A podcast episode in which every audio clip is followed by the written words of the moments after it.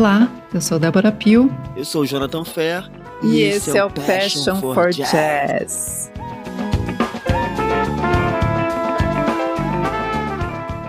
E Londres segue em ebulição.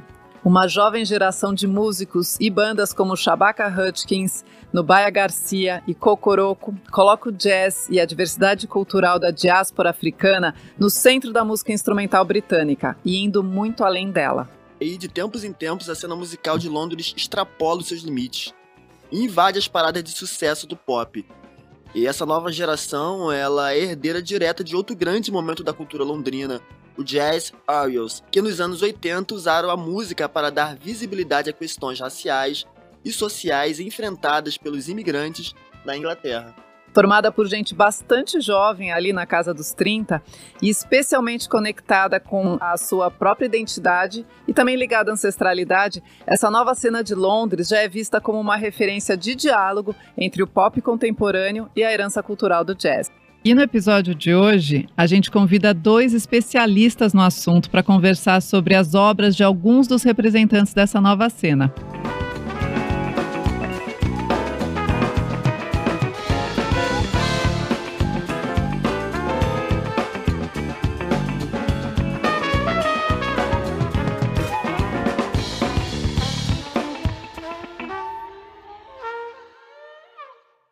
Guilherme Espira é formado em comunicação e marketing digital, mas há anos escreve sobre música em diversos sites e revistas pelo Brasil, além do seu blog, o Macrocefalia Musical. Ele é um dos jornalistas aqui no Brasil mais atentos ao que acontece nessa cena de Londres.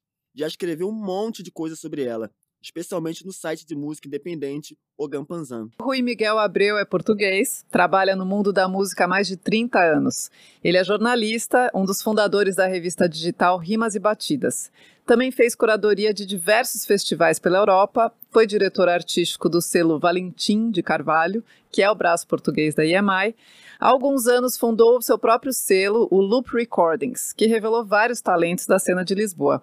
O Rui é especialista na música negra moderna e desde 98 apresenta um programa dedicado ao hip hop lá na Rádio Pública de Portugal.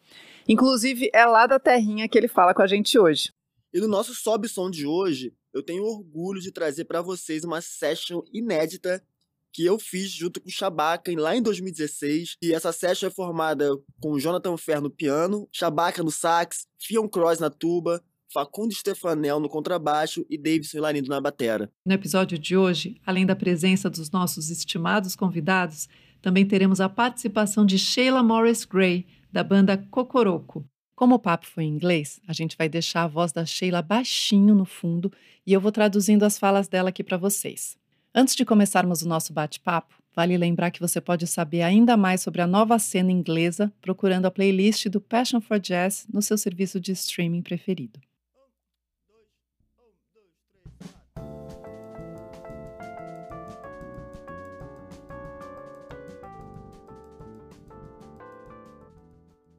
Oi, pessoal, bem-vindos ao Passion for Jazz. Obrigada pela disponibilidade para a gente trocar essa ideia sobre a nova cena de Londres. Eu começo perguntando para o Rui. O saxofonista Courtney Pike e o baixista Gary Crosby são duas peças-chave na história do jazz britânico de hoje, tanto musicalmente como socialmente. E eu queria que você começasse dizendo qual o papel deles nesse desenvolvimento dessa nova cena. Eu acredito que a importância tanto do, do Pine como do Crosby uh, foi perceberem no tempo em que eles começaram uh, a ter um papel mais atuante na música, ainda nos anos 80, que era preciso olhar para o futuro. Era preciso formar um, novos um, instrumentistas, uh, criar condições, comunidades que suportassem um, o desenvolvimento desse talento e trabalhar, sobretudo, muito junto da, um, da população imigrante uh, e descendente de imigrante na, na, no Reino Unido. Um, o Gary Crosby criou o que é hoje considerado uma verdadeira instituição, os Tomorrow's Warriors, e foi daí que saiu toda uma nova geração de, de incrível talento que de facto está a mudar. Mas demora 20 anos fazer uma coisa dessas. Ter uma ideia dessas, aplicá-la no terreno, ir às escolas, recrutar miúdos, uh, encaminhá-los para os diferentes instrumentos.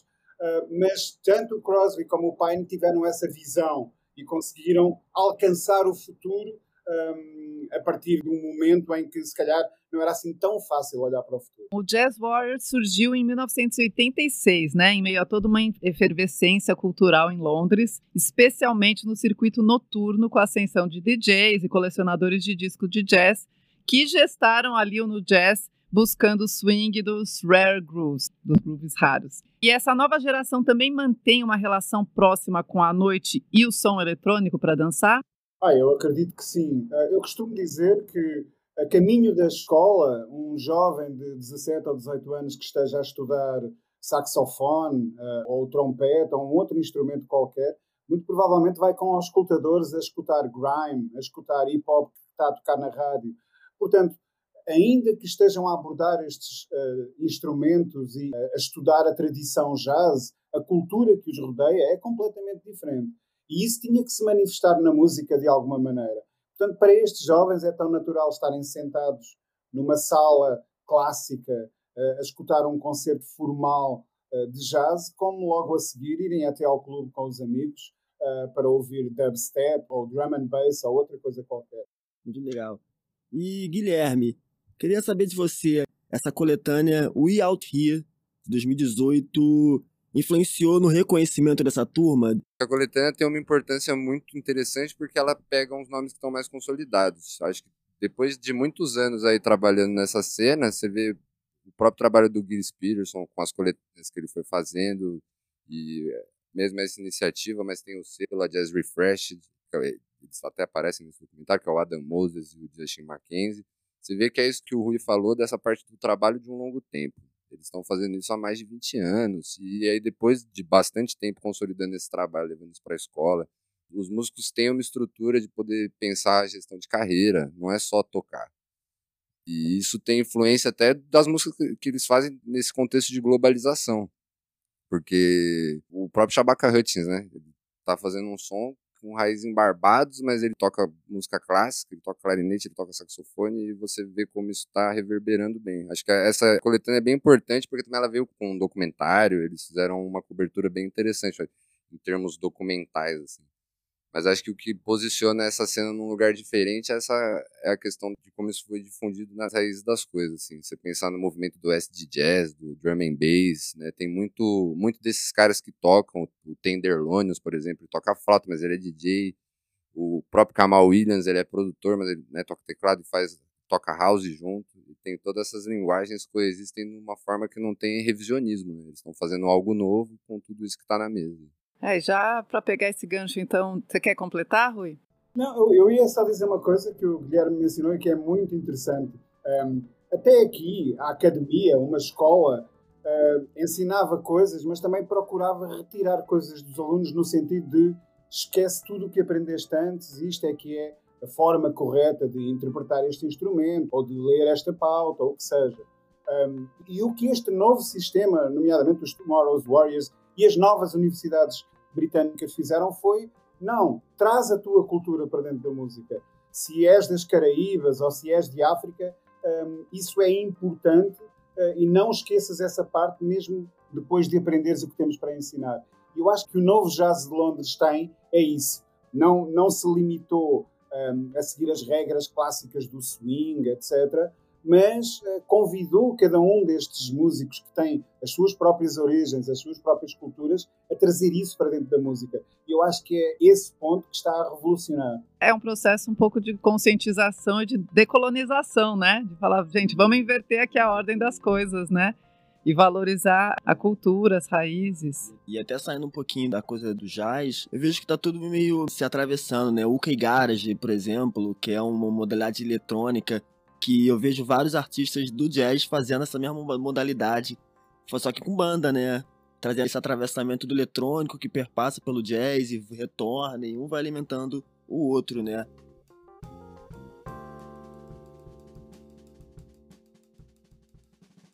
Agora vocês vão ouvir um trechinho da conversa que fizemos com a Sheila Morris Gray, do Cocoroco. Ela falou sobre como ela entrou na música e no jazz bem criança, tocando trompete, e sobre o papel do Tomorrow's Warriors para o seu desenvolvimento artístico. Vamos ouvir. Acho que eu fui apresentada ao jazz provavelmente quando eu tinha entre 12 e 13 anos, porque eu estava aprendendo a tocar trompete. Eu adorava meu professor de trompete, o Mr. Fox. Eles me davam vários discos de jazz. Eu lembro do Song for My Father, do Horace Silver. Pork and Bess, do Miles Davis, que é um disco bastante inusitado para se começar a ouvir jazz, né? E outro álbum que todo mundo conhece, do Kind of Blue. Eu já tinha alguma curiosidade sobre jazz, mas o que eu curtia mesmo era um som muito específico. E quando eu entrei no Tomorrow's Warriors, Gary disse: Nós temos que voltar para o começo.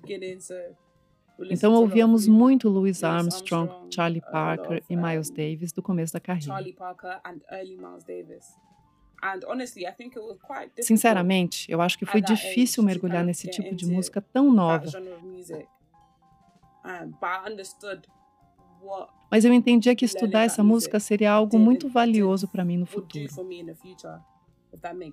Acho que na época eu entendi que saber de onde o jazz veio e o seu contexto histórico me possibilitariam chegar onde eu cheguei agora enabled me would enable I, I understood I kind of understood at that time that would enable me to get to um lugar que me permite explorar diferentes gêneros, mas no coração da coisa está o jazz. So, you know, what you're asking me about, you know, all of this, um, you know, mixes of loads of different genres. Um, yeah, I think it was important for me to go Foi muito importante para mim seguir por esse caminho, fazer parte do Tomorrow's Warriors e aproveitar o meu tempo com essa música.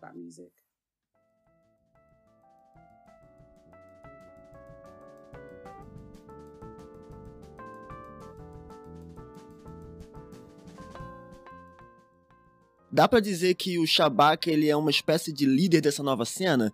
Ele que tem, como o Guilherme falou, esse virtuosismo, né, de atravessar esses dois lados.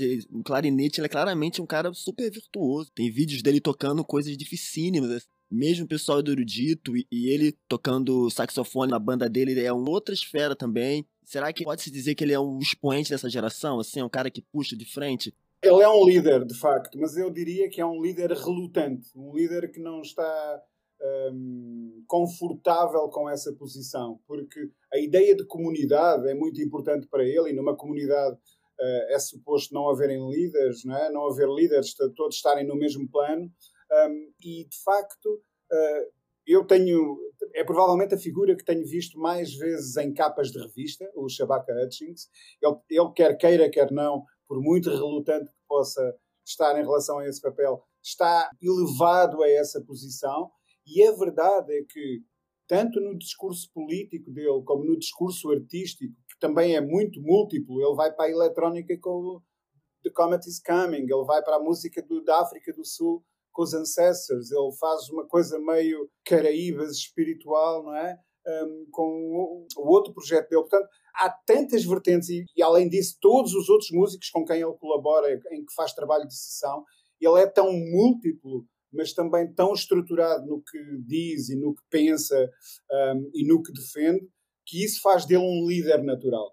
Portanto, por muito que ele não queira, sim, eu acho que ele é um símbolo maior desta cultura. Mas eu acho muito interessante essa questão do rótulo do jazz de Londres. Os é. próprios músicos, eles meio que relutam isso daí, essa posição que eles estão sendo colocados. Né? Até que o Rui falou, né, dele não, meio que não aceitar isso muito. Assim. Porque eles veem que é uma consequência de um trabalho que está sendo feito, eles já têm isso na cabeça, né? A gente está parando para analisar isso agora porque chegou aqui, começou a chegar isso no Brasil em meados de 2016, 2017, uhum. quando a galera da Jazz Refreshed começou a trazer esse pessoal para cá. Né? Eles vieram com os FDs lá no Bahia Garcia, o pessoal do Ezra Collective veio também. Cocoroco. acho que é um trabalho da gente entendendo isso daí e aproveitar a música, né? Porque eles têm gravado bastante coisa. Mas vocês sentem essa relutância mesmo deles, de não liderança, esse rótulo? Sim, eles não gostam do rótulo, de ouvir que é o jazz de Londres. Até eu conversei com o Tenderlonius uma vez e ele falou isso. Ele falou, cara, não é, isso não começou agora, isso existe há muito tempo. Hum. Isso é um nome que o mercado deu. E ele até citou o exemplo do Neo Soul na época, que ele falou, por exemplo. Neo Soul é o funk dos anos 70, só que a roupagem é o jeito que o mercado criou-se meio que um hype em cima disso, mas Sim. a cena tá ali há muito tempo. Enfim, eles relutam, acho que por causa disso, mas acho que é inegável que isso foi bom para todo mundo, né? Deu espaço para muita gente fazer coisas, desde o DJ até o Shabaka Hut. É, porque o mercado precisa das instantes. Né? O New Soul, por exemplo, foi é, eu lembro quando deram ao de New Soul, a galera de Angel, essa galera também não fala, não, não sou, sou R&B, sou Soul, não sou New Soul. É meu, eu faço o mesmo Soul de sempre. Mas você vê que tem uma roupagem nova, tem um frescor que é inegável, né, desse novo... E até para mim, pensando nesse quesito jazz de Londres, você acaba buscando, é igual pensar numa cena de Jael. Você vai, você vai buscar porque tu vai entender que é uma outra cena, né? Mas eu entendo também essa relutância dos caras de querer pensar que é world music, né? É uma música universal mesmo, né? Acho que tem esse processo. Muitos desses músicos, como têm essas origens culturais em África, nas Caraíbas, etc., eles sentem que ao serem colocados com esse rótulo do, jazz de Londres, tudo o resto acaba por ser esvaziado. Uhum. Um, e não lhes interessa isso. Eles querem, cada um deles, serem pessoas muito concretas, individuais, não caberem todas dentro da mesma uhum. gaveta, não é? Uhum. Isso é uma coisa importante para eles, de facto. Essa parte da integridade artística. Eu acho que quando você. O problema deles com isso, eu acho que é o problema de qualquer músico de jazz. Eu tenho feito bastante entrevista nos últimos meses. É que a partir do momento que você bota o cara dentro de uma caixa, ele sente que você está diluindo o trabalho dele. Então eu consigo entender por que eles não aceitam o rótulo. Assim. É, o nosso desafio de comunicação, eu lido com isso faz tempo, então até acaba limitando. Enfim, não tem muito como, mas ao mesmo tempo, outro lado, como vocês falaram, movimenta, mas é um desafio constante que a gente vive nesse nosso universo do mercado musical. Bom, agora falar um pouco da saxofonista Nubaia Garcia, que o Guilherme já tá, trouxe nesse último depoimento, é um dos nomes mais potentes dessa nova cena. Na opinião de vocês, o que, que a Nubaia traz de especial? Eu entrevistei a Nubaia Garcia quando saiu o Source e num dos momentos da entrevista ela diz um, eu lembro-me bem, no meu período formativo, de ser a única pessoa, a única mulher negra numa sala onde se tocava jazz.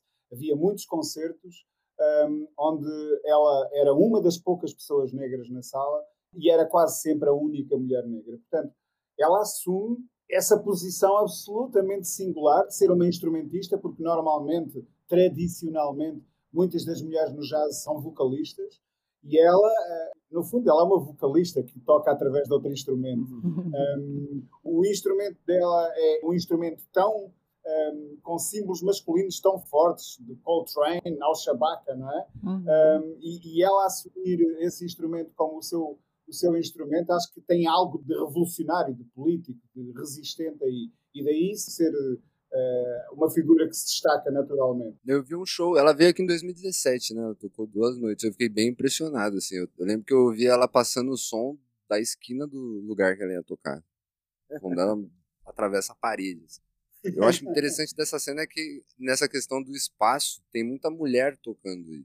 Não é só é assumindo esse lugar de vocalista, na verdade, né? Que é um ponto que até que o Rio destacou bem, assim. Elas são multi-instrumentistas, né? A própria Ana Garcia tinha um combo só com mulheres, tem o uhum. tem uma série de ações. Eu acho é interessante esse espaço, assim, que é uma coisa na cena norte-americana que você não vê tanto. Você vê que tem diversos instrumentos, você não vê tanto espaço, esse protagonismo feminino. O facto de haver tantas mulheres hoje na cena de jazz britânica, uh, Casey Kinoshi, uh, Tamar Osborne, Nubai, etc, etc. O facto a Camila de George, mulheres, exatamente, é um, é, deve-se a esse trabalho de recrutamento que instituições como a Tomorrow's Warriors fizeram junto das escolas e que tiveram o cuidado de dizer não, eh, as meninas também podem aprender a tocar um instrumento. E foi esse trabalho de insistência que deu origem a esta nova geração. Acho que tem isso mesmo, né? Eu, eu falo das minhas experiências pessoais como músico, é, eu passei a observar muito isso, né? A gente até conversou sobre esse lugar dos festivais line-ups, você vê e você não ter eh, mulheres no line-up, assim, ser totalmente de homens, assim. E eu acho isso aqui no Brasil, em Londres, nos Estados Unidos e tal. E como instrumentista, e quando tem, é, é sempre uma cantora, que é um lugar, digamos, permitido. Existe esse lugar ainda, pô, é mesmo? Já vi comentários do tipo, nossa, ela toca tanto pra uma mulher. Uma coisa meio, nossa, que isso, cara, como assim? É, então, é muito legal é, ver, ver as, mulheres chegando com tudo, quebrando tudo, assim, fazendo e, e, mostrando um lugar mesmo de reivindicação e emancipação nesse lugar do jazz, né?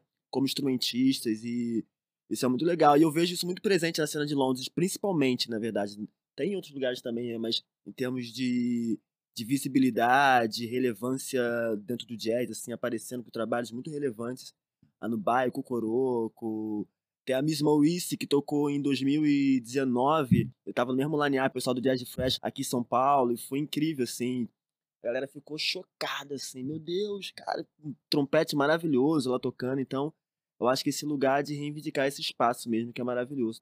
E também trazer ancestralidade. Eu acho que as mulheres trazem isso com muita força, né? A própria Nubaia cresceu em Camden, acho que foi numa entrevista com o Giles Peterson que fala: "Ah, então, né, puxando um pouco a sardinha, Londres, você, né, cresceu em Camden, que legal". Ela sim, mas assim, eu nunca me relacionei com os punks ou com, sei lá, os góticos. Eu, enfim, segui o meu caminho ali na paralela, tal, se descolando um pouquinho desses rótulos. Pessoal, no nosso momento musical de hoje temos algo super especial. É um trechinho de uma sessão inédita que rolou em 2016, quando Shabaka e o Tion Cross, que toca tuba, estiveram no Brasil para uma série de shows. Durante a turnê, eles se encontraram com o nosso querido Jonathan Fair, que apresenta o Passion for Jazz aqui comigo. E eles ficaram um dia inteirinho no estúdio tocando e trocando ideia. Esse som que a gente vai ouvir agora foi um improviso livre que surgiu desse encontro místico do nosso Jonathan com Shabaka e Tion Cross. Essa é a primeira vez que algum material dessa sessão vem a público, então essa é uma verdadeira premiere Passion for Jazz. Na sequência, a gente continua com essa conversa maravilhosa com Guilherme Rui, então fica por aí.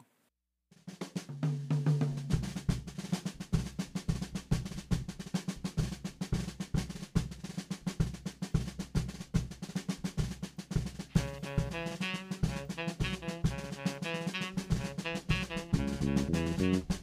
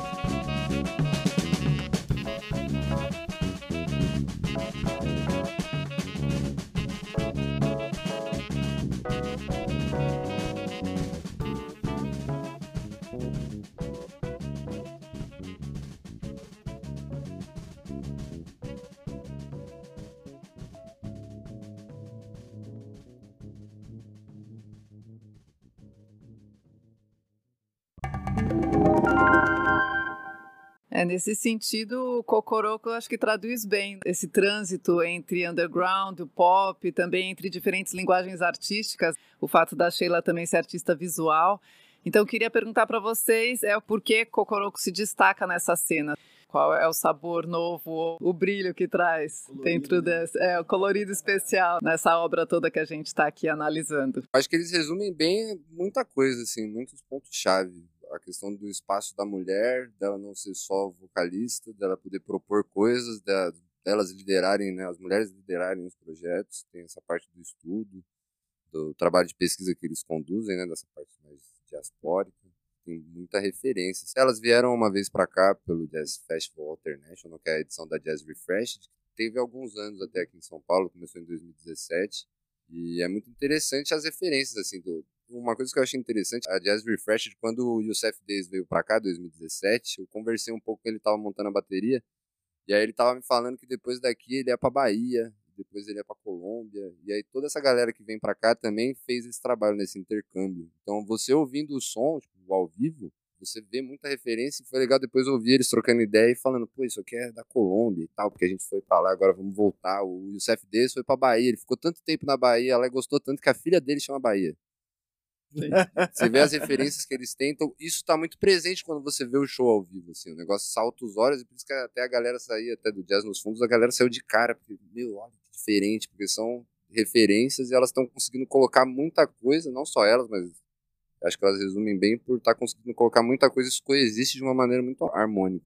Aqui há uns anos, este tipo de abordagem à música seria colocado na gaveta do world music, né? Uhum. Uh, se tinham alguma componente Sim. de investigação de raízes sul-americanas ou africanas, o que fosse, era logo colocado nesse campo. Um, saía de um terreno e passava a estar a ocupar um outro lugar. E o que Cocoroco traz é exatamente isso, essa visão quase global, se quiserem, não é? Em que tudo é admitido no seio daquele discurso e tudo faz sentido.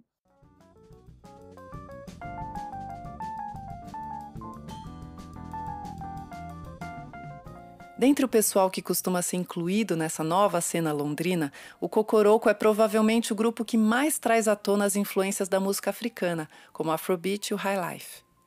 Eu perguntei para Sheila também sobre as origens do Cocoroco e sobre esse papel da herança cultural africana na música do grupo.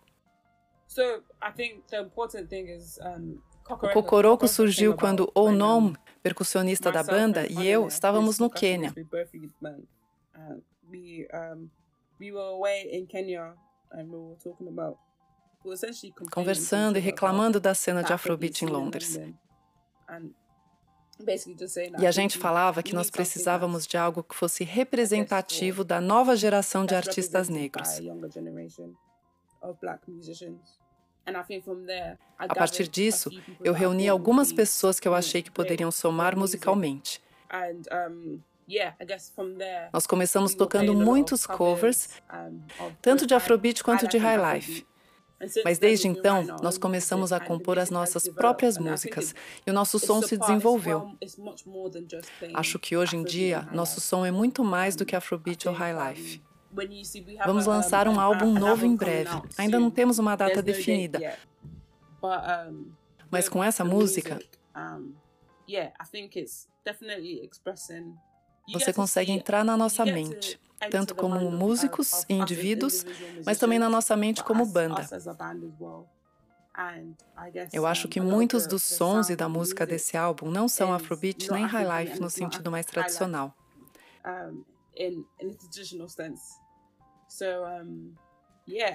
Eu não sei se eu consigo explicar melhor do que isso sem você ouvir o disco, mas eu diria que a nossa música é muito mais do que Afrobeat ou High Life.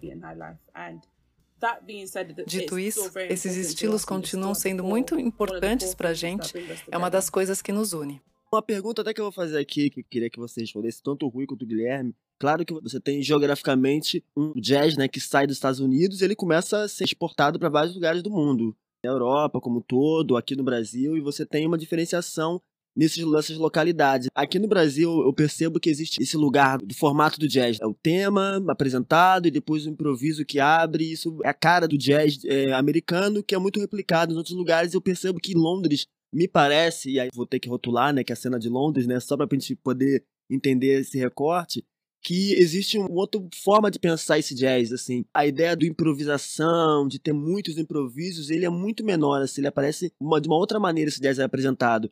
E eu falo é, agora do Kamal Williams, que tem muito isso. Você ouve repetição e fica quase com mantra, repetindo, repetindo, pouca improvisação.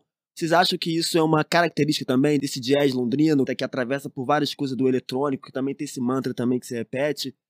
Queria saber do Rui e depois do Guilherme se vocês sentem qual peculiaridade que vocês sentem desse jazz, essa música instrumental que está sendo moldada e feita pelos londrinos?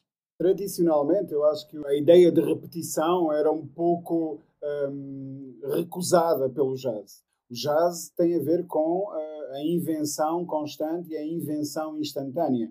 Portanto, a ideia do improviso, por um lado, e da procura e da descoberta através do discurso do solista é exatamente essa não se repetem padrões, não se repetem até os padrões rítmicos uh, no, em muito do jazz contemporâneo são diferentes exatamente por isso.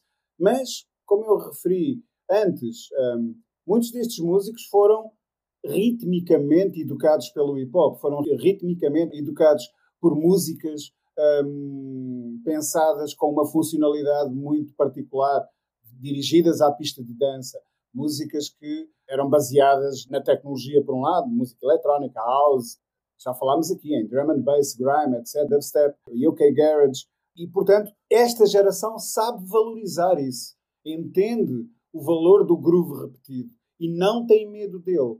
Academicamente podem ter um outro tipo de orientação, mas eles equilibram esses dois mundos. Aquilo que aprendem na escola com aquilo que aprenderam uh, no Walkman ou no Discman uh, da escola. Sentindo, né? O feeling.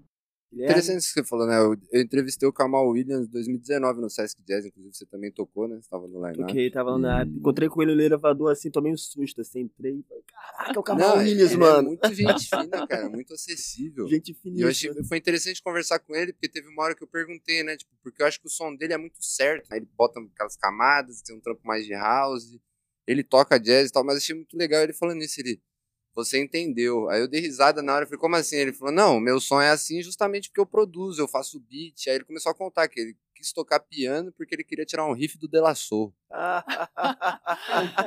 e aí ele tirou o riff e tal, e falou, gostou, e aí depois foi atrás, fez os projetos dele, mas assim, no show ao vivo, por exemplo, me impressionou bastante, porque no disco ele te passa uma vibe mais do que o Rui falou, né? Do groove mesmo, contemporâneo, mas ao vivo é meio que um show de house, assim.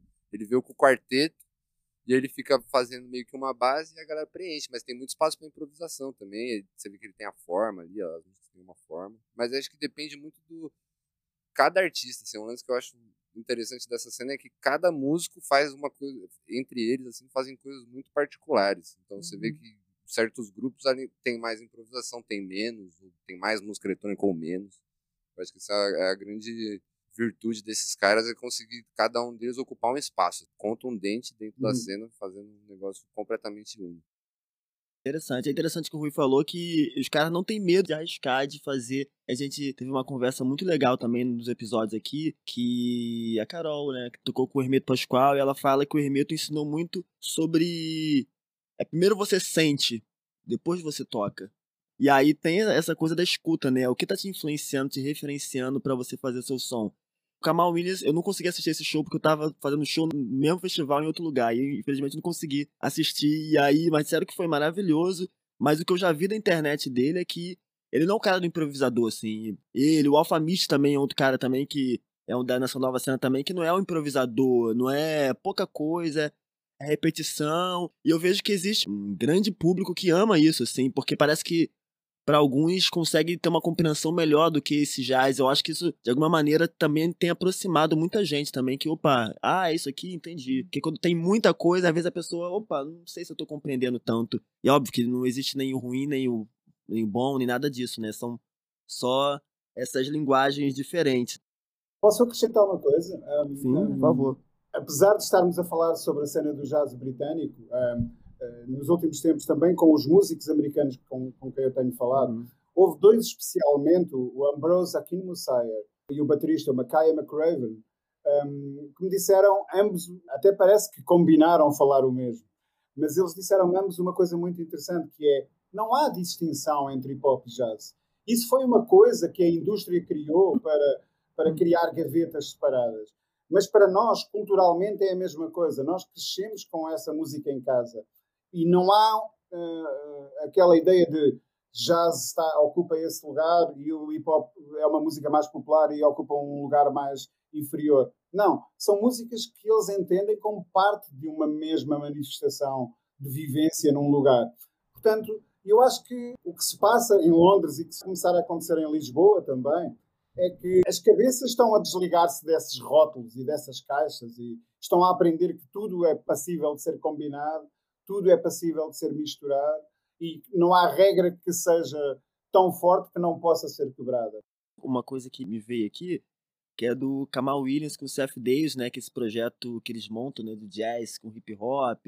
O Seth Davis é um batera assim que tem feito collabs com muita gente, desde Alpha Mist, Tom Mist, que, que já não tá teoricamente na cena do jazz, mas eu acho que o Jordan Hackey, que são os caras mais do pop, mas também que interagem ali e tudo mais. Você acha que esse trabalho deles, né, do Kamal, que é o pianista, com o Seth Davis, eles lançaram um disco só, mas que super reverberou. A gente poderia comparar é, esse diálogo que eles fazem com o universo do hip hop com uma espécie de mesmo trabalho que o Glasper faz com o Black Radio, por exemplo, de trazer essas cenas todas e juntar e criar uma cena que dialoga claramente com o hip hop, com o eletrônico, mas o jazz está presente também, as duas se fundindo ali.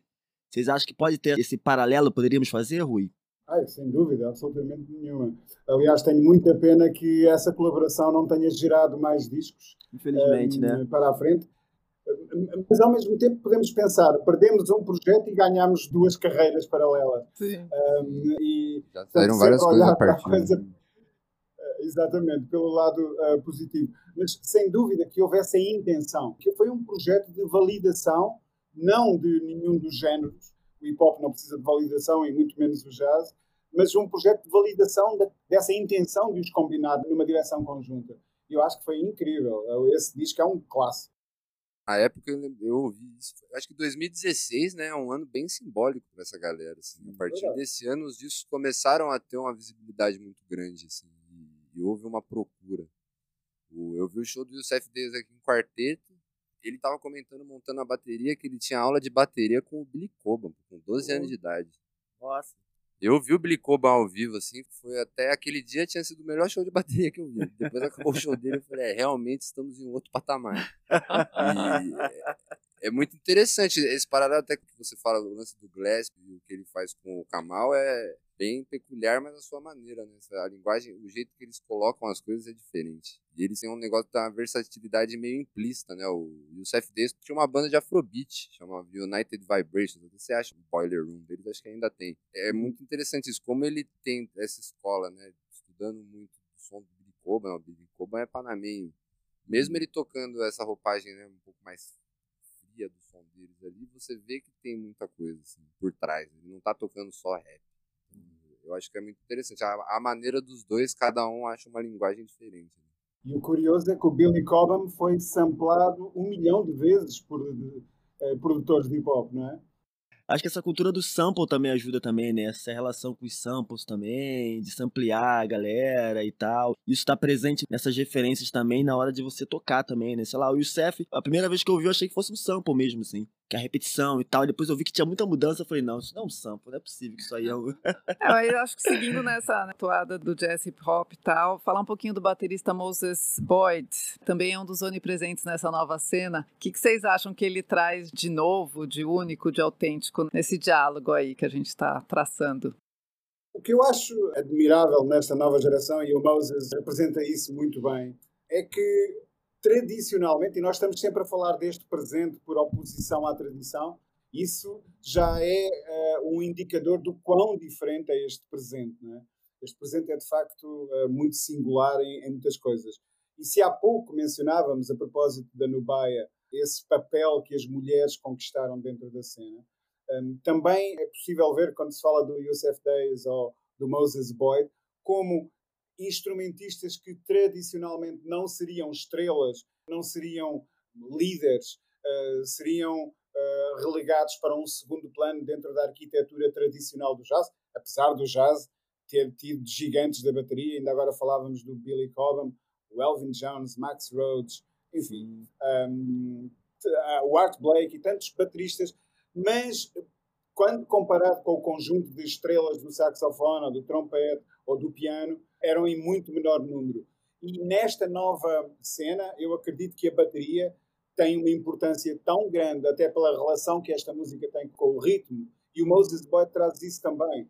Um, é alguém que estudou os modos tradicionais, mas também estudou os modos modernos, e que eu acredito que toca uh, qualquer coisa, até se for necessário um, um algo, um balanço mais grime ou, ou, ou mais house, e ele é capaz de fazê-lo com elegância, e isso é extraordinário.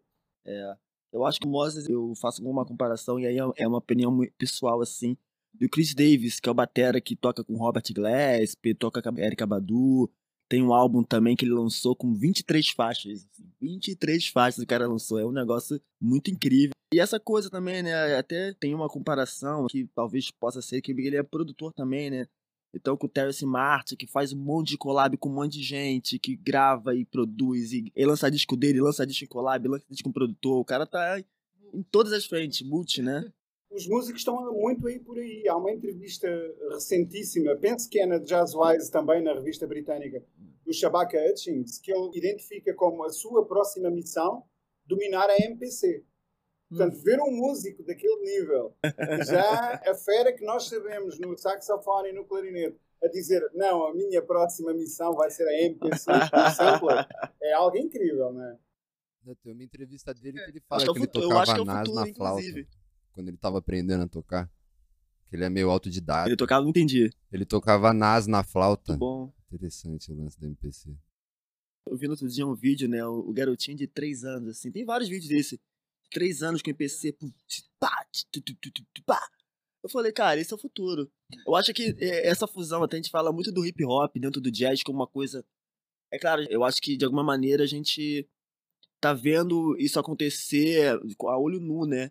Mas eu acho que isso daqui a 20, 30 anos vai ser uma coisa extremamente comum, assim, vai ser normal, não vai ser, nossa, o jazz, o hip hop, não vai, acho que não vai existir essa, essa difusão. Até o, o Glass, ele fala uma coisa muito legal, que o jazz é o pai do hip hop, né? E até porque os caras no começo do hip hop ampliavam muito jazz para poder rimar em cima. E aí essa fusão acho que será uma coisa até de forma natural. Né? É mesmo que ainda existisse alguma resistência, talvez, e tal. É só contar uma coisa muito, muito simples. No momento em que esta entrevista está a decorrer, estou no Porto para assistir a um festival de jazz, mas vim para o Porto de uma outra cidade, chamada Viseu, onde estive assistindo a outro festival e esse festival tem um nome curioso, é Que Jazz é Este? Ponto de interrogação. Olha, que, que jazz é, é então, esse? É, e propõe várias uh, linguagens e várias abordagens ao jazz. O primeiro concerto desse festival foi com uma banda de miúdos bem jovens, chamada Innerview, que tocam originais e depois ao lado versões de D'Angelo, Della Soul, Mac Miller. Um, mas é um quinteto com, com saxofone, piano, uh, bateria e baixo elétrico. Uhum. Mas o curioso é que, a, a meio de uma música, o baterista pousou as baquetas da bateria e pegou uma MPC e continuou a tocar com a MPC. Demais. E para ele não há diferença. E eu achei isso incrível. Tipo, ele largou a bateria tradicional e foi pegar na MPC e o groove continuou igual. Foi uhum. um momento muito, muito engraçado. Chamam-se Innerville uma experiência pessoal, toquei em Lisboa, né, no festival Out Jazz, que foi interessante também, essa coisa do hip hop, e acho que e foi 2016 isso, e tu falou de 2016, o Guilherme falou. É, uma, acho que é uma novidade mesmo. Muita gente falou, nossa, mas essa coisa do jazz, meio rap, né, e tal, ainda era uma coisa ainda, acho que nova, de cinco anos atrás, né, que eu acho que tá cada vez mais se naturalizando dentro desse processo, assim. Muito interessante até. Depois de Kendrick Lamar, só podia ser, né? Bom, pessoal, dentro dessa nova cena, tem mais alguém que vocês gostariam de citar, de repente, que faltou aqui no nosso papo? Rui, se você quiser falar também de algum artista local aí de Portugal que a gente não conhece, interessante. É. Neste momento está a despontar aqui em Lisboa um, uma espécie de um movimento que nós estamos a chamar Jazz Não Jazz PT, Jazz Não Jazz Português, que é uma série de bandas, Yakuza, Mazarin, Zara, Zara, há vários projetos, a Zara Zara do Porto, por acaso, mas há vários projetos concentrados nessa ideia de que o jazz é um, uma linguagem que pode dialogar com outras linguagens. Um, e, e, Lisboa é um sítio especial, não é? é um sítio onde o Brasil se encontra com Angola, Cabo Verde se encontra com a Europa, um, e, e, isso está a gerar assim um, um pulsar que também é diferente. Não soa algo que vem de Nova York ou de Londres, soa algo que é daqui de Lisboa. Eu acho isso interessante. Em relação à pergunta, outros nomes uh, importantes na cena uh, britânica, o Guilherme há bocado falava no Tenderlonius, que é um flautista que eu uh, absolutamente adoro, um, capaz de se movimentar num contexto muito eletrónico e depois logo de seguida um, estar num que é completamente acústico e quase tradicional. Mas eu gosto muito da Emma Jean Thackeray, um, a, a, tal trompetista que acaba de lançar um álbum chamado Yellow um, e que é ela própria DJ, produtora, ela faz beats, ela é produtora uhum. eletrónica, ela é engenheira de som, grava os seus próprios discos, faz as suas próprias misturas e neste disco arriscou mais uma coisa. Quer ser também cantora, então ela está a cantar, tocar trompete, fazer arranjos, produzir, gravar o disco, masterizar, ela faz tudo. E eu acho que essa é o futuro destes artistas. Eu acho que é isso uhum. que o Shabaka quer fazer quando diz eu vou encarar a MPC como o meu próprio desafio. É que estes artistas sentem que dominar apenas uma ferramenta já não é suficiente. Uhum.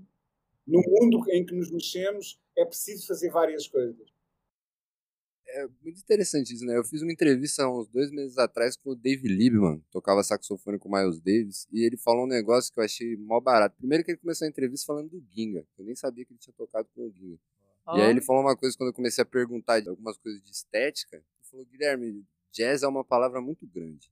E quando a gente fala dessa, dessa cena de Londres, eu acho muito simbólico ele falar isso, porque é isso, dentro dessas quatro letras, esses caras estão criando universo de coisas assim enorme. Da galera, acho que eu destacaria, tem um DJ que eu, que eu gosto muito, chama Eric Lau. Eu amo amo Eric Lau. Muito hum. massa. Muito bom. Tem a, é, a, essa própria essa mulher que o Rui citou também, muito instrumentista excelente. Tem o Bali Maua, que vai lançar um disco agora. Tem o Charlie Stacy, que toca com o Yosef Daisy, com o Rocco Paladino no trio dele também, tecladista tem o Warren Maxwell, tem muita gente, assim. Mas o que mais me impressiona é o lugar que esses caras ocupam, assim, de você ouvir o som e depois você ouvir outra vez e falar, pô, isso aí é o Ezra Collective, isso aqui é não sei o quê. Eles conseguiram, cada um deles, ocupar um espaço muito bom, assim, na cabeça uhum. do ouvinte, nos lugares que eles saem. Acho que tem uma questão que eu tenho revisto muito conforme eu tenho conduzido essas entrevistas com outro trabalho que eu tenho feito, que é do mesmo jeito que o músico não gosta que você compare ele ou que você coloque ele numa caixa, né, por medo de diluir o trabalho dele, eu acho que o trabalho jornalístico precisa mudar um pouco nesse quesito da gente parar de partir do ponto da comparação e conseguir falar mais da referência e acho que isso vai ajudar a gente tanto a conseguir fazer uma leitura mais contundente do que essa galera está fazendo hoje em dia, tanto dos músicos também se sentirem à vontade para falar disso com os jornalistas, né, que é uma coisa que eu sei que tem muita gente, principalmente do jazz, que não gosta muito da entrevista. É, justamente por ouvir né, perguntas que delimitem muito o que o cara está fazendo. E, e, acho que isso é um trabalho nosso também, como ouvinte, mas como comunicador, aí, quem fala sobre, quer que as pessoas se aproximem e não se afastem.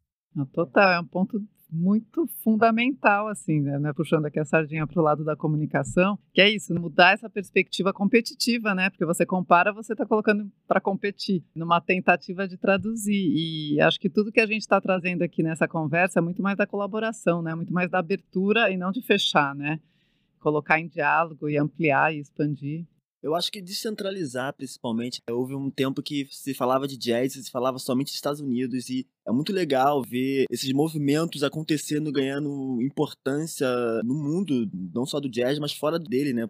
Fala desse jazz que está acontecendo ali, é, britânico, essa cena, exatamente, de Jael. Eu, eu tô fascinado pela cena de Jael de jazz. Avishai Maestro, Avishai Cohen. Exatamente. Que estão em Israel, mas estão nos Estados Unidos. Nos Estados Unidos. Com todo mundo, exatamente. Né? Tem uma galera, enfim. Tem um pianista agora, que é um pianista romeno. Como é que é o nome dele? É maravilhoso. Tigran? Tigran. Pô, esse cara é absurdo. Tigran é embaçado. É embaçado. Ele é, você não Vijay Ayer, né, cara? Tá tocando Sim. música indiana com instrumentação jazz. Jazz. A galera ouve fala que ele tá tocando jazz. Ele fala que ele não tá tocando jazz nas entrevistas. Eu acho isso fantástico. O cara chega cheio de perguntas. Ele, não, mas eu não tô tocando. Isso é muito maravilhoso, assim. Eu ouvi recentemente, eu achei uma playlist que é incrível, assim, que é uma outra referência, outro lugar. E é isso, essa ideia de descentralizar o jazz do mesmo espaço. Apesar de ter nascido nos Estados Unidos, agora ele está no mundo todo, Brasil, enfim, outros lugares, na Itália, em Portugal. E cada um vai. Eu acho que é o mais maravilhoso do jazz é que o jazz ele é quase que um guarda-chuva, né? Então, sei lá, a gente tem aqui o samba no Brasil, então aí vem o samba jazz e aparece, porque aí você vai ter a mistura. Você vai para outros lugares e cada um vai assimilando e achando um jeito de fazer essa música. E o lindo é justamente agora a gente começar a aprender ou exercitar, ampliar essa gaveta do jazz, né? Então, assim, é, mas não é. O que, que pode ser? Então, como é que a gente chama isso? E fazer mais perguntas do que trazer respostas. É bem a nossa vontade aqui também, ampliar as perguntas e, e desconstruir um pouquinho essas gavetas e gaiolas. Vamos lá, eu queria, para fechar, uma pergunta que é sempre muito difícil. Se tivesse que indicar um único disco entre os produzidos pelo pessoal da cena britânica, para quem quer conhecer, não conhece ainda, que disco seria esse? Eu vou, um, obviamente, dizer a compilação We Out Here. Acho que é um cartão de visita da cena incrível. Uh, um disco liderado pelo Shabaka Hutchings, mas com dezenas de talentos lá dentro. Cada um daqueles músicos pode ter a sua própria carreira, a sua própria discografia. Portanto, eu acho que o, o We Out Here parece quase um poço em que mergulhamos e nunca mais atingimos o fundo, porque aquilo é tão vasto, é tão incrível, é um autêntico vórtex para o cosmos, não é? Eu pensei até em citar o primeiro do Youssef Kamal, que é o, é o único, na verdade. Que foi, acho que, um marco zero, mas eu, até pelo um ponto que você falou uns minutos atrás, da questão da descentralização. Por isso que eu mudei o disco. Eu queria citar o do. Na verdade, saiu pelo Blue Note, né? Que é o Youssef com o Tom Misch. Justamente por essa questão. Eles lançaram um disco independente pelo Blue Note. o negócio fez um barulho um negócio trondoso, assim. Eu acho que isso é muito simbólico, porque todos esses caras, o próprio Kamal Williams, ele tem um selo. Né, o Black Focus Record, o outro cara que eu citei, o Tenderlonius, ele tem o selo dele, o 22A todos esses caras, eles estão trabalhando firme e forte para isso que o Jonathan falou muito bem, que é a descentralização, que é eles serem dono do processo, eles terem autonomia para questão de turnê, fazer toda essa parte. Acho que eu cito esse disco que eu achei muito simbólico, assim, até vendo entrevistas recentes deles falando, tipo, é muito louco para a gente lançar um disco independente pelo Blue Note, e ter essa recepção, e por estar tá lá dentro, mas ao mesmo tempo eles não estão presos por contrato. É uma forma bem interessante de fazer som de negócio, né, também, né? Que eu acho que é isso também é uma característica muito grande dessa galera de estarem criando novos modelos de Eles negócio. Eles estão acessíveis no mercado, né, cara? É muito louco. Outro dia eu até tava vendo uma entrevista que falaram, ah, porque agora vocês estão fazendo música pop, né? Acho que até o Fêmeo Leus que tava falando. E aí ele falou, cara, é difícil falar isso, a gente tá acessível. Né? As pessoas estão ouvindo.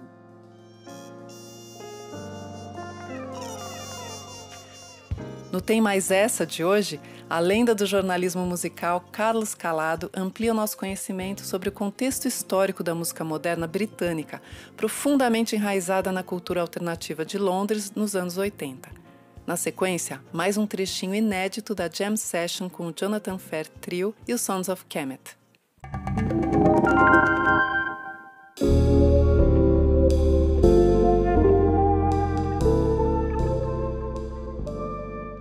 De forma geral, o pessoal da nova cena jazzística de Londres é bastante influenciado pela herança cultural da vida noturna dessa cidade. A gente vai relembrar um pouco dessa complexa história de influência mútua entre o jazz e a música eletrônica para dançar. Nos anos 80, Londres foi um dos epicentros da ressignificação da cultura negra, incluindo um resgate das heranças artísticas e políticas de gêneros afro-americanos, como o jazz, o soul e o R&B. Os grandes ideólogos desse movimento eram principalmente os DJs do underground cultural britânico, que durante o dia apresentavam seus programas com seleções musicais nas rádios piratas e à noite levavam essas músicas para as pistas de dança dos clubes alternativos. Alguns desses DJs se especializaram em um tipo específico de música, aquela que se ouvia nos compactos de soul, funk e jazz, que aficionados e colecionadores londrinos importavam já desde os anos 70 essa cena ficaria conhecida como Hair Groove, liderada pelos DJs Barry Sharp e Lascelles Gordon. Nos Estados Unidos, um movimento similar despontava. Os milhões de vinis que saturaram o mercado durante o boom da disco music agora atraíam deboche e ódio dos supremacistas brancos, como na infame manifestação Disco Demolition Night, em 1979. Mas nos clubes noturnos de Nova York e Chicago, a disco era a trilha sonora que embalava as pistas de dança, especialmente nos redutos negros e gays. Os DJs Larry Levan e Frank Knuckles foram grandes pioneiros dessa época, misturando o clima da disco com a soul music, com o R&B, o funk e o jazz. Além disso, incorporaram os recém-nascidos sons das baterias e sintetizadores eletrônicos. O hip hop, por exemplo, é uma das estéticas que emergiram no pop dessa época. Em meados da década, vários grupos inspirados pela cena rare groove começaram a introduzir instrumentos em suas apresentações, o que deu ares mais jazzísticos à música que eles faziam. Um dos pioneiros grupos dessa linguagem seria o Brand New Heavies. Um novato DJ francês radicado no sul de Londres, chamado Giles Peterson, do chamado acid jazz saíram bandas globalmente famosas como Jamiroquai, The Influence e o Brand New Heavies. Os Jazz Warriors, já citados aqui, surgiram nesse contexto e também surfaram um tanto na popularidade do acid jazz. Sob a regência do pianista Adrian Reed, o grupo produziu alguns sucessos das pistas, como o cover de Chameleon, de Herbie Hancock. Aliás, a influência de Hancock também é evidente no maior hit do gênero, a faixa Cantaloupe Flip Fantasia, lançada em 1993 pelo grupo Us Three, cujo clipe rodou o mundo graças à MTV. O principal elemento dessa faixa é um sample do clássico jazz funk soul Cantaloupe Island, composição de Hancock, lançada em 64. Do outro lado do Atlântico, jazz e hip hop também se entrelaçaram mais descaradamente, como nos grupos Gangstar e A Tribe Called Quest, além do coletivo Native Tongues. Um dos famosos irmãos Marsalis também foi um personagem ativo dessa fase. Branford, o saxofonista, liderou o Buckshot Lip Funk, grupo que fundia jazz e hip hop, misturando instrumentação com as pickups do DJ Premier, um dos grandes produtores da história do hip hop de Nova York. Se você ainda não viu Clockers, exibido no Brasil como Irmãos de Sangue, um filme muito bom do nova-iorquino Spike Lee, vale a pena procurá-lo na internet. Esse drama conta a história de um pequeno traficante que acaba envolvido em um assassinato. A trilha sonora é recheada de faixas bem típicas do jazz rap dos anos 90, com participação do próprio Buckshot Lee Funk, além de cantores como Chaka Khan e Seal, entre outros. Se quiser saber mais sobre esses encontros e desencontros entre o groove e o jazz, procure pela playlist do episódio de hoje nas plataformas digitais. Fizemos uma seleção só com fino do SD Jazz, do Jazz Rap e do New Jazz dos dois lados do Atlântico. Eu sou Carlos Calado e esse foi o Tem Mais Essa. Nosso Sobe Som de hoje, mais um pedacinho da session que reuniu Jonathan Fair com Shabaka Hutchins e Theon Cross. Agora vamos ouvir uma versão cheia de energia da faixa In the Castle of My Skin, lançada em 2015 pelo Sons of Kemet, um dos projetos do Shabaka e do Cross. Prepara a alma aí, porque lá vem pedrada.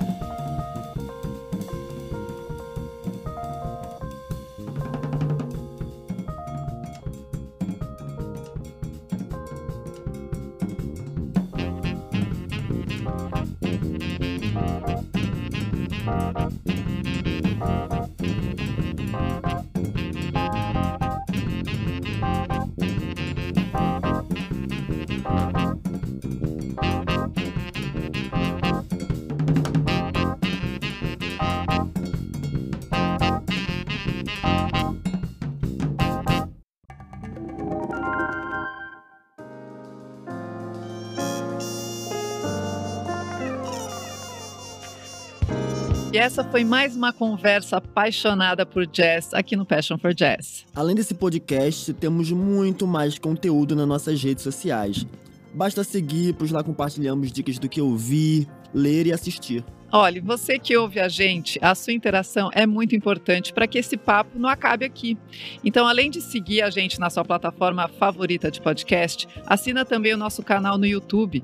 Lá tem conteúdo extra, várias dicas de discos e filmes e muita coisa para aprofundar nesse assunto que a gente falou nesse episódio. E em nome do Passion for Jazz, nosso muito obrigado aos nossos convidados Rui e Guilherme por essa conversa apaixonada e por nos ajudar a compreender e mergulhar nesse universo que é o jazz britânico.